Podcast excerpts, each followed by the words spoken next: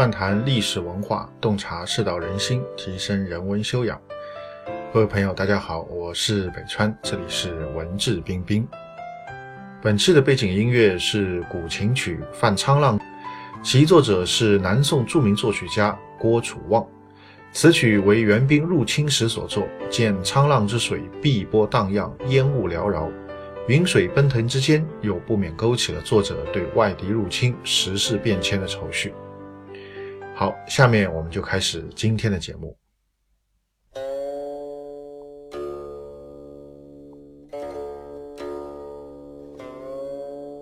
啊，今天继续和大家来谈司马懿啊。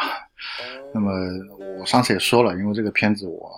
没有看，我本来以为是一部电影啊，后来发现居然是四十多集的电视剧啊，所以暂时没有时间去看啊。但是呢，在网上也啊，因为最近在热播嘛，传的段子也很多，那接下来的这个几分钟的小视频也很多啊。我在网上看到一个片段啊，就挺有意思的。那应该是当时也不是哪个皇帝啊，因为我不知道背景啊，是不是曹睿啊，还是这个曹丕啊？那送给司马懿一个小妾啊，但这个小妾呢，其实可能是啊用来监视他的。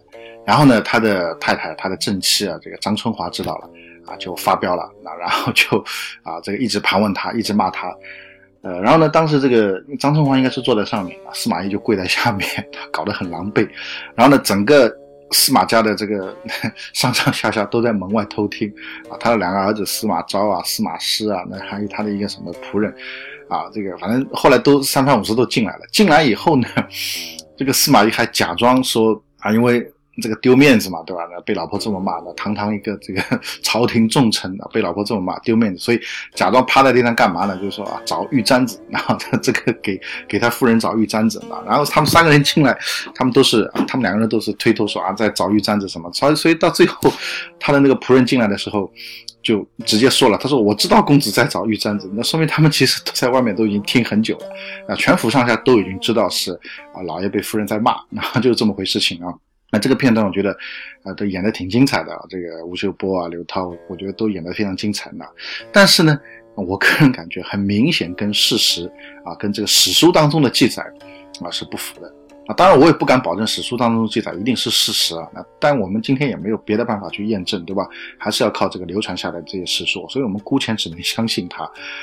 至少在史书当中的这个记载啊，我觉得应该不太会是这样的。那么首先，当然史书当中应该没有记载说啊，这个曹丕或者曹睿给这个司马懿送了一个小妾来监视他，那这个应该是没有这样写。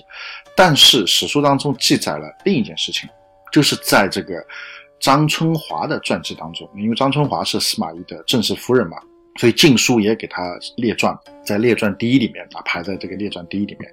皇帝写完了就是写这个张春华了，在晋书的这个列传第一张春华的这个传记当中，曾经讲到过。首先，张春华的确是比较彪悍的啊，或者说的确是比较啊有才干的啊。他就记了一件事情，说当年啊司马懿年轻的时候，呃曹操准备来征用他啊，希望他去啊朝廷做官，给曹操效力。但是呢，司马懿不想去。那一开始他不想去，但不想去，你又不能直接说我不去，对吧？那这个曹操肯定会恼火。所以呢，他就想了办法，他说我装病，装什么病呢？装就是这个瘫痪，瘫痪在床啊，动不了了，装这个。那么就这么装病，装病以后呢，当然人家就说啊，你这个动都动不了，起都起不了床，那这个怎么工作啊，对吧？那他就走了。但是呢，他的那个家不是我们现在这个小家，对吧？那人家一走，你就可以生龙活虎，不是这样的。因为你们家上上下下还有很多其他人，对吧？还有管家，还有婢女啊，还有家丁啊。因为司马家族是个大家族，他们家的祖上啊，根据这个经书当中的记载，祖上是跟着刘邦啊，当年一起这个反对项羽的啊，被项羽分封为十八路诸侯之一的这个司马昂啊，燕王司马昂。那后来这个归降了刘邦以后，一直可以说在汉朝就是一个望族，就是一个大家族。这司马懿他家里面不可能只有他跟他老婆两个人，还有很多其他人。所以有一次他那个。在一个婢女面前啊，就露馅了，因为他要装啊，必须要装的，就是说很像，必须要全府上下全部都瞒过，否则不然的话啊，如果他面对曹操的使者装瘫痪在床啊，但是他们府上的其他人都知道他是假的，那曹操使者随便找一个人来问问啊，威逼一下，那马上问出来了，那不就是自己给自己找不自在吗？对吧？所以他必须要让全府上下都觉得他是真的瘫痪了，那所以所有的人都被蒙在鼓里的时候，那么哪怕曹操的使者去拷问啊，也不会露馅。但是呢，他有一次在一个婢女面前露馅了，怎么露馅呢？就是当时他的书啊，这个应该是晒在这个庭院当中啊，突然之间变天了，下雨。他很爱惜书啊，就怕这个书被雨淋湿了，就来不及指使人家去这个收书啊。这个雨可能下得很急啊，然后呢，他可能要假装瘫痪在床，假装这个什么讲话不利索，可能装也这个时间也太来不及了，所以他自己就一跃而起啊，就去庭院里面去抢书。那么这个动作后来就被他的一个婢女就看见了，就发现了。发现以后呢，当然这个就很不好啦。啊。那么有些人说，哎，那不要紧啊，那那只要他不讲出去就可以了啊。但是呢，你这个不敢保证，对吧？这最安全的是什么？死人才不会讲话，对吧？我们这个很多电影、电影、影视片里面这个经常看到的，死人才不会讲话。所以这个婢女呢，就成为了司马懿的一个隐患。这个隐患后来谁给他解决掉了？就是张春华。张春华在这个 禁书当中记载是亲手就处决掉了这个婢女，啊，亲自处决掉。就通过这件事以后，司马懿对张春华的这个看法，啊，就更加的看重他。那原来当然也知道他这个夫人其实是有才干有才华，啊，但通过这件事以后呢，就更加看重他。一方面我们可以看到张春华对司马懿的这种忠心，对吧？或者说你说他很爱司马懿啊，也可以这么讲啊。另一方面我们可以看到说什么他的这种手段啊，非常的狠辣。而司马懿也恰恰需要啊这样的人，所以通过这件事情，我们可以知道张春华的确是一个非常彪悍的这样的一个女人。但是呢，在她年老的时候，这样的一个彪悍的女人，其实也是受到了司马懿的打击的。什么打击呢？就她年纪大了以后啊，那当然就容颜就衰退了，就不好看了。那么有一次呢，司马懿就生病啊。那么他准备去看他，因为古代这个大家族大家都知道，你正室夫人也不见得就跟这个老公天天住在一块的，因为这个可能有其他的这个侧室夫人陪伴。所以司马懿生病以后，这个张春华就去看啊，看了以后呢，这个司马懿就很不高兴啊，他说：“你这个老家伙啊，老女人啊，面目可憎啊，你出来干嘛？”这个翻译成我们现代话，其实就这个意思啊。那当然，史书上记载八个字啊，叫“老物可憎，何凡出也”啊，八个字。因为我们现代话来讲，就是你面目可憎啊，看着我我心里就难过啊，甚至看着就恶心啊。你跑来干嘛啊？你名义上是来看我的病，但其实不是让我恶心嘛，让我这个心情更不好嘛。那 那这个话其实是什么？说实话是很过分的，对吧？你对一个女性，你去指责她的容颜啊，我觉得这个是非常过分的，或者说戳到。张春华的这个痛处的，所以呢，后来张春华就非常的愤怒啊，回来以后呢，他就很生气。但是他在家里面，他地位再高也不可能高过司马懿啊，司马懿是一家之主啊，所以他回来就怎么样呢？就准备绝食自杀啊，就真的就连续几天不吃饭。那不吃饭以后呢，那当然司马懿是没什么了，但是他那几个儿子。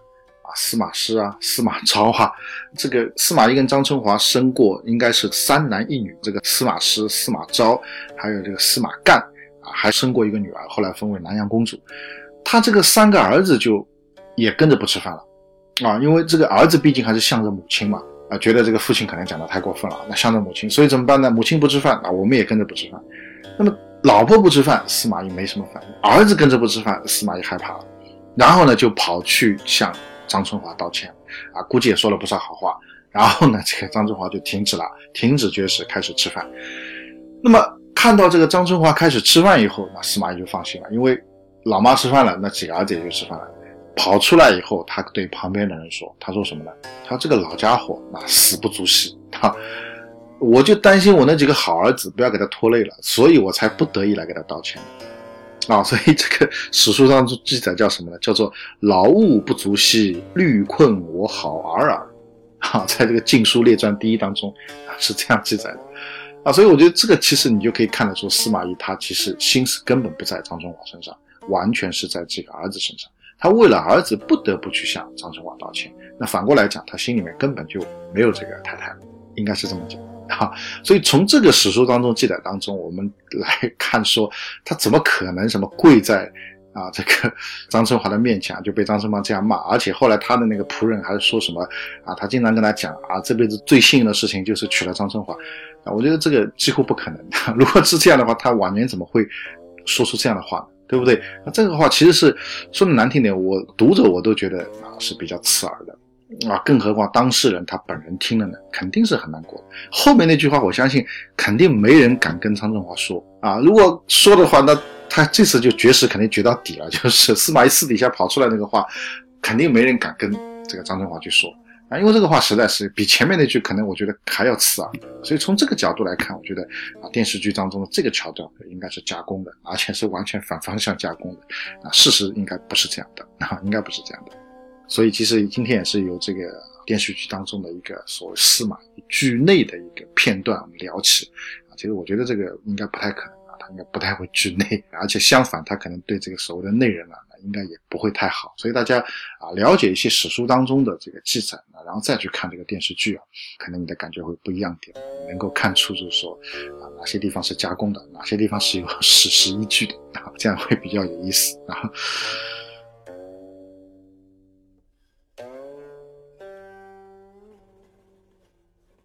好，今天的节目就到这边。更多的信息，欢迎大家关注我的微信公众号“北川黯然日章”，在微信公众号首页搜索“北川”即可关注。谢谢。